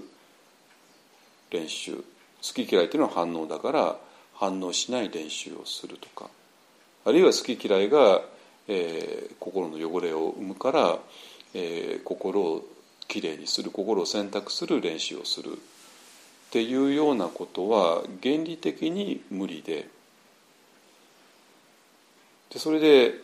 えーそれをね、まあ、聖書の中では、えーそういうことをするとかえって、えー悪魔を呼んじゃうよっていうね、えーくだりがありましたよね。えま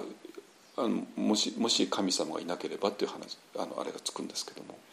でまあそれがもうめちゃくちゃ大事なんですけども。だから、えー、と単純に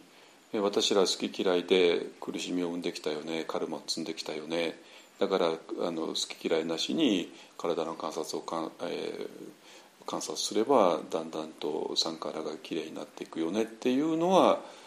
まあごめんなさい成り立たないわけなんですよ。ね、でそれで、えー好き嫌いっていう反応するところから苦しみが生むから反応しないようにする反応しない練習が大事だよねっていうのもちょっと無理なんですよ無理と原理的に無理なわけね。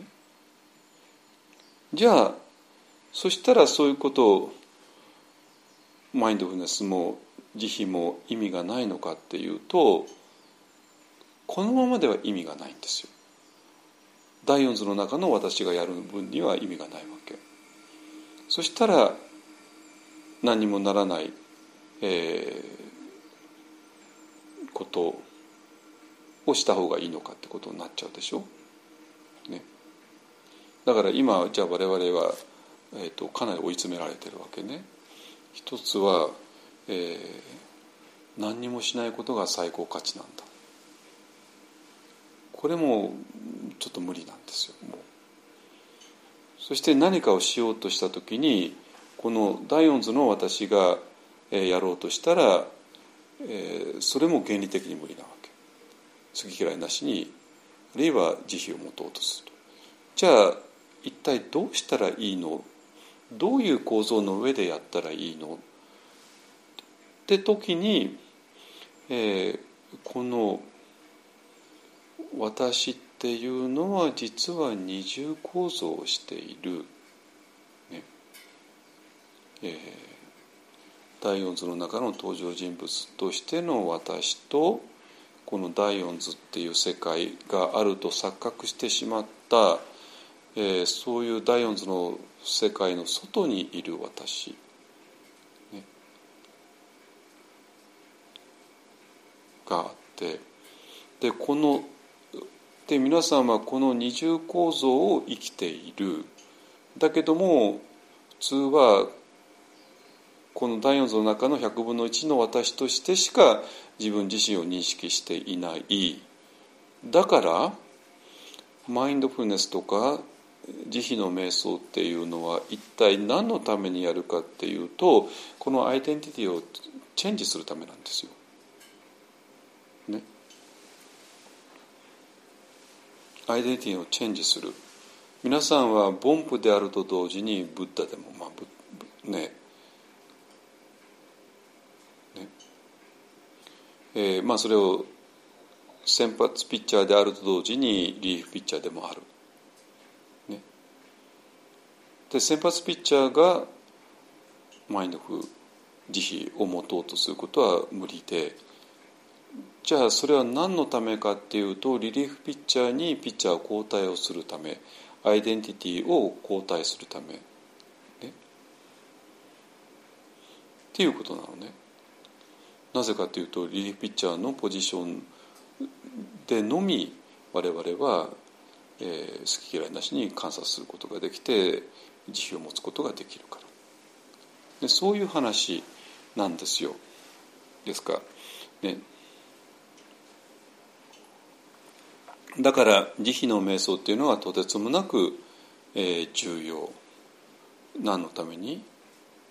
この凡夫が無理して慈悲を持つためではない、ね、凡夫は凡夫で慈悲は持てない。だけどもこっちの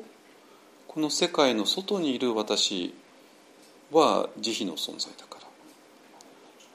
そこにアイデンティティをチェンジするために慈悲の瞑想をするそこに見当をつけてそこに、えー、そこにポジショニングするためにっていう話なわけね。なんですよ。そしたら全然その今まで言われてきたことと違うのね。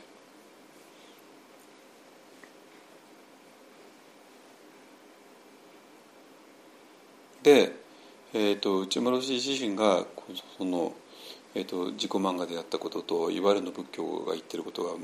えー、矛盾しちゃうからこれ以上進めなかったって言うんですけれども、えーと、私とか永井さんから言うと,、えーと、やっぱ自己漫画の方が正しくてあの、えー、とこのいわゆるの仏教っていうのは間違ってるとまで言わなくても、まあ、ちょっとあの、えー、資料が足りない考えが足りないとなります。ですかね。えー、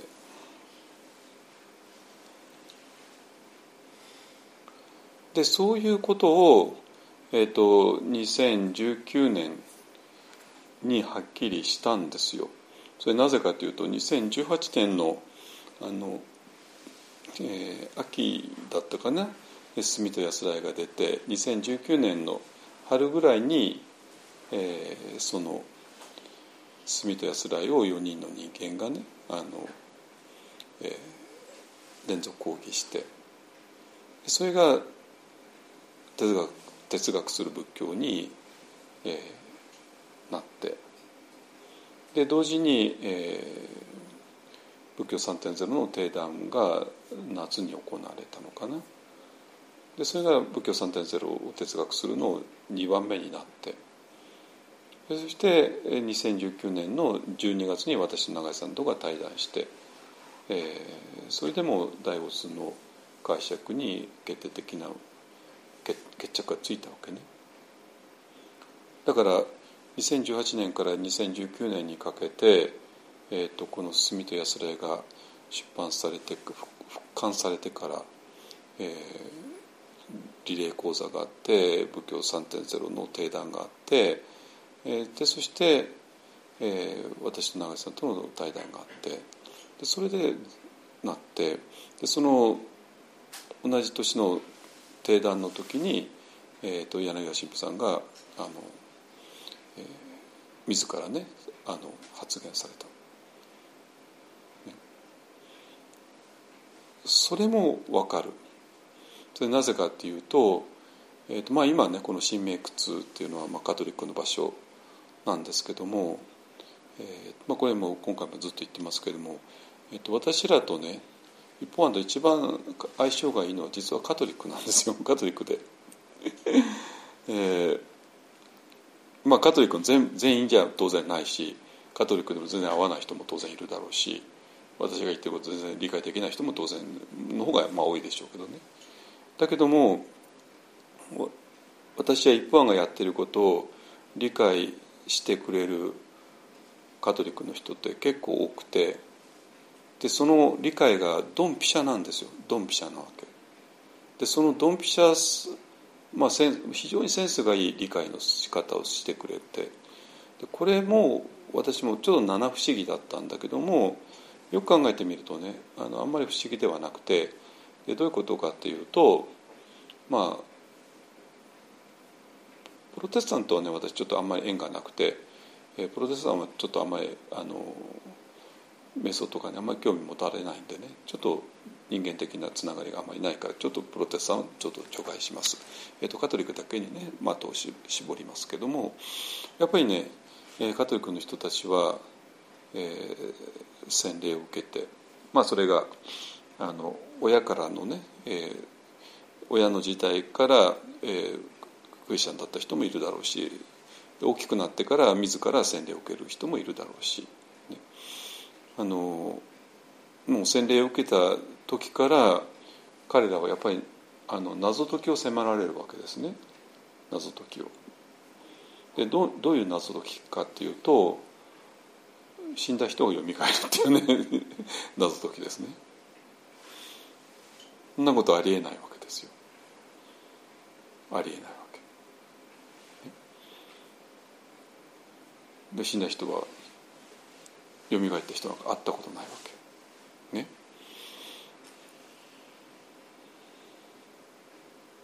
だからそれは死んだ人が蘇るっていう謎は、えー普通の世間の理解では解けない謎なんですよこれは当然ね。だからそれはもちろんねあのそれを放棄することも簡単ですよ。あ死んだ人は蘇るわけないよね。って言って それで それで終わりっていうね。そういう決着のつけ方も当然あるけども。そしたら別にカトリックである必要なくて。それならそれは単なるあの信仰を持たない人の話になって、ね、だけどもそれでもあえて洗礼を受けたりカトリックになるっていう人たちは死んだ人が蘇るっていうことにどっか何か真理があるよねってことを感じてる人なんですよ。ね当然ね。だけど当然それはあの普通の世間のあれでは、えー解けないですよね当然ね。でそそこで散々いろいろ悩んだりいろいろ考えたりしていくうちに何かねやっぱり、えー、と積み重なるんだと思います。何か熟していくっていうのかな？何かが熟していくででこの問題はこういう問題をどれだけたっぷりと真剣に長時間考えたかっていうのがものすごく大事で、えー、答えが見つからなくても全然構わないんですよ。でもそういうことを考える癖を持って、えー、ずっと考えてきた。ね、その積み重ねがあるなんかセンスを呼び起こす。ね、でそれで今我々が、えー、先発ピッチャーリリーフピッチャー第4図第5図となったらもうピンポンなわけですよ。ね、で我々も第4図としての私っていうのはお釈迦さんも言われたように生まれて年取って病気になって死んでいくわけね。もう身も蓋もなく死んでいくわけ。そして第4図の中ではよみがえりってことはありえないんですよ。もう死んでしまったら死んでしまっただけで、ね、だけども私らっていうのはその第四図の存在だけではなくて、えー、その世界の外に、え、存在している第五図としての存在なわけね。だから死んだ人がよみがえるっていうのは文字通りの意味ではなくて、えー、我々は、えー、死んだら終わりのそういう第四図の私ともともと死んだらよみがえるとあんまり正確ではないわけですよね。えーと、死んだ人がよみがえるわけじゃなくて 死んだ人が死んだっきりね。で我々はこの第五の私としては生まれることもなく、えーと、なぜ死なないかっていうと生まれることもないからなんですよ。ね、生まれるから死ぬわけでね。で生まれなかったら死なないわけなんですよ。ですか。だから生まれたり死んだりすることは第四図の中でしか起こらないことで第五図の中では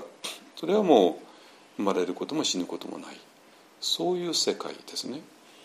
だからイエス様があの自ら示されたのは第四図の中のイエスと第五図としてのイエス。この両方ですね。だからこれがもうこれをキリスト教の場所で言うのはあれちょっとはばかれるんだけどももうはっきり言って言っちゃうと人の子としてのイエスと神の子としてのイエスですね。っていう話ですね。だから人の子としてのイエスは無残に十字架の上で殺されるわけですよね。だけどもそれが全てじゃなくて神の子だから神の子としてはもともと生まれてもいないしだから死ぬこともないで問題はじゃあ神の子っていうのはイエス様だけなのかっていうと当然そうではない。ね、我々全員がそうですね。もともと。ね、だから我々は一方で第四つとしての私で十字架の上で無残に殺されてしまうそしたらそれはもう二度とよみがえることはないだけども我々は大仏としての存在でもあるからそれは生まれることも死ぬこともないそういう二重構造をしているっていうことを自らイエス様があの示されたのだって言えば死んだ人がよみがえるっていうのは、まあ、ちょっとあんまり正確な表現じゃないんだけどもあこれ本当だよねってなるわけですね。だからそれをずっと考えてきた人だったらば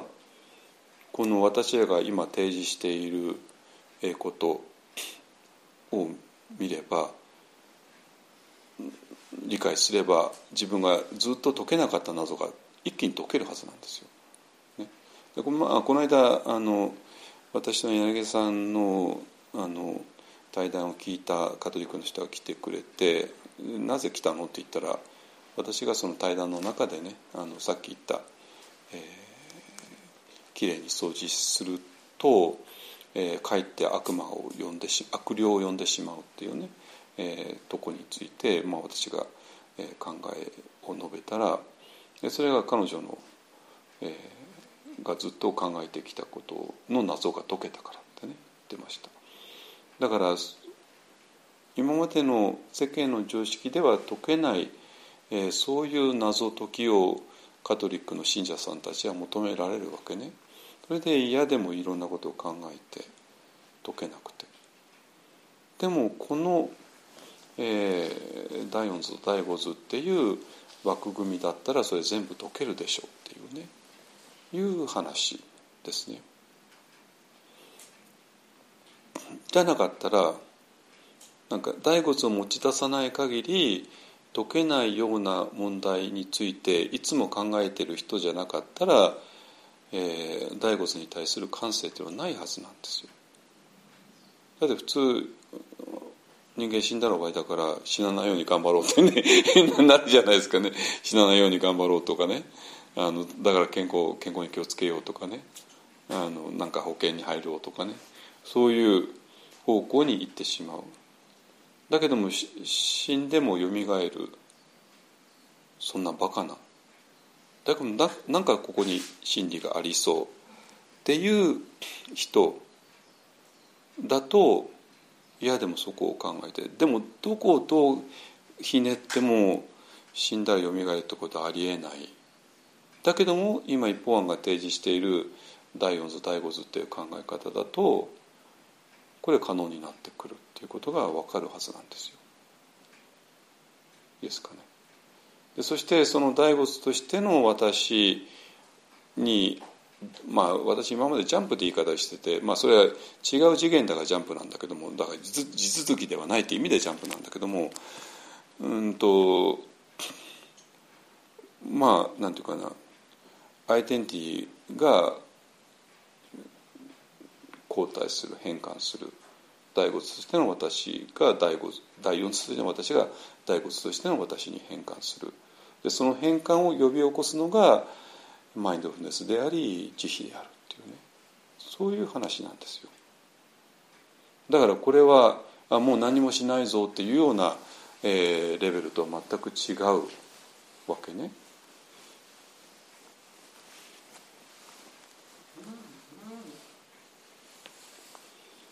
いいですかね。はい。えっ、ー、とじゃあ大体話だと思うけども、えー、つまり、えーと、この福島の放射能デマが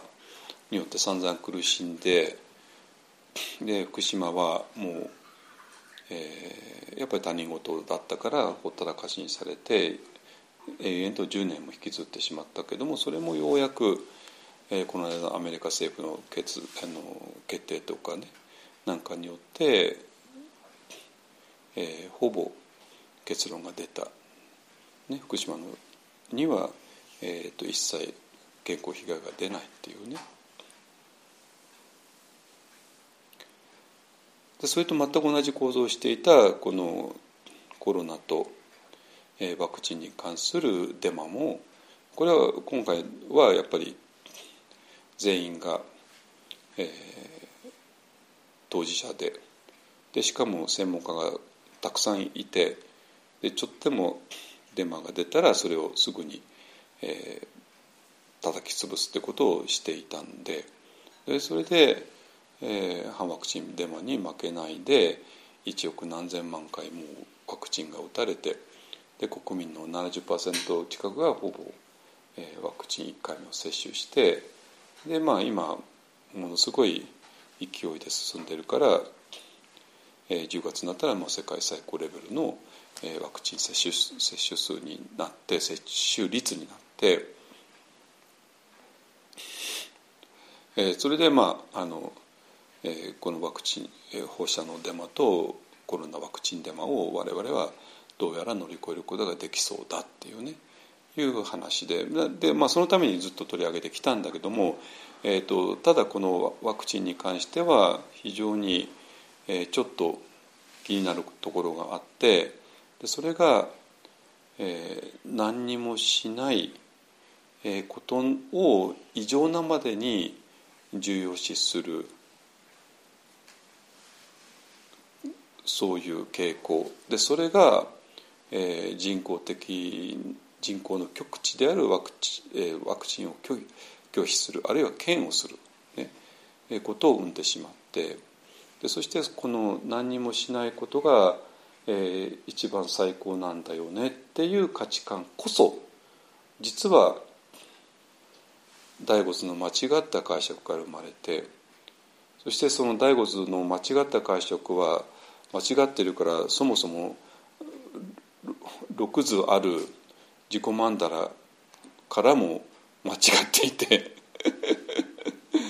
で第 5, 第5図と言いながら5番目の図なんだからあくまでもそれは 6, 6, 6, 6枚の絵の中の5番目に過ぎないのに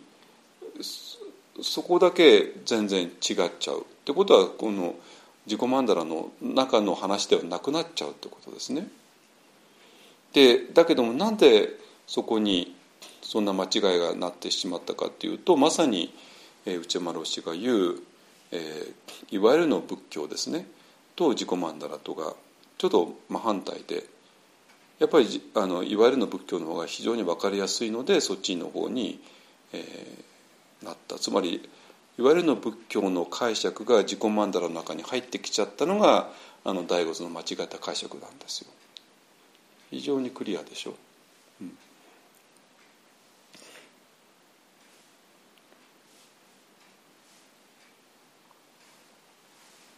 で、えー、だからじゃあそれが本当の士官多座なのかって言ったら全然違ってて士官多座っていうのはこの、えー、第五数の私、えー、リリーフピッチャーとしての私のところでしか実は成り立たないってことですね。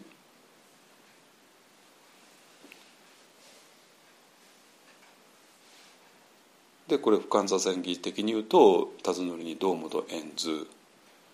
だから道はもともと窓窓らかで、えー、完璧で全てと通じている。だからなんていうかな第四図がそのままそうなんだって話ではないんですよ。道の元なんだから道の元なんだからってことは、えーと、不完全前儀で言ってること自体がもう第五図の話になるわけなんですよ。だから最初の「尋ねるに」っていうのが、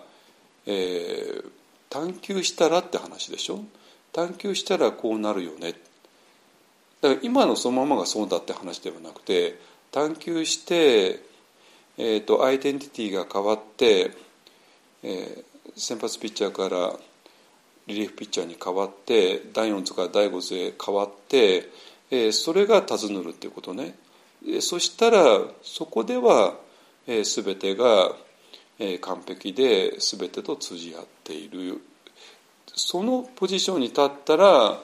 あとはもうなんていうかなあの士官多座の原理がその後続くんですけどもそうなるよね何か今から求める必要もないし、えー、汚れをきれいにする必要もないしそれはね、えー、何か今からどっか行く必要もないしっていうことですね。でそれで修行と悟りが一緒だっていうのは当たり前のことでね。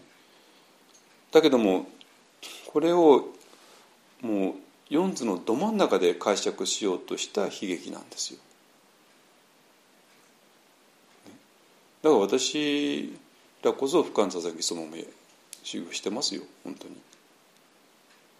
まあ相当しましたと思わないかもしれないけどもまあいいやそんなことはい、えー、それで大体謎は解けたんじゃないかな。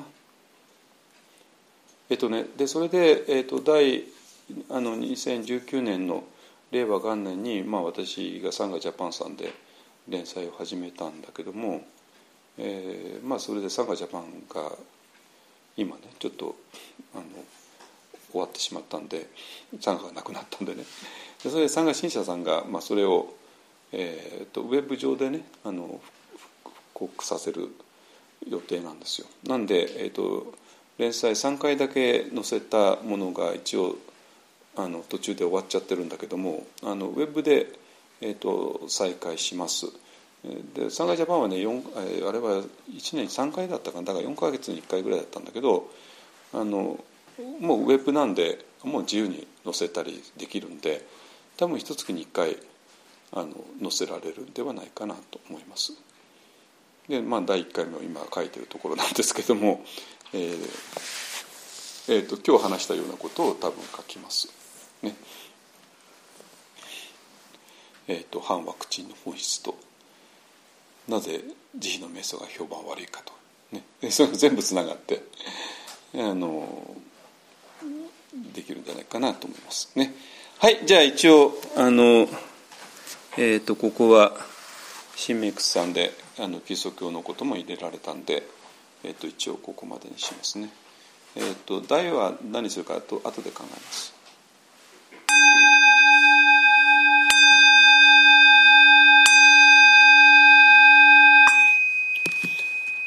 主上無変性願道煩悩無人性願断訪問無料性願学仏の無常性。願上主上無変性願道煩悩無人性願断訪問無料性願学仏道上主上無変性願上主上無変性願道煩悩無人性願断訪問無料性願学 Yes.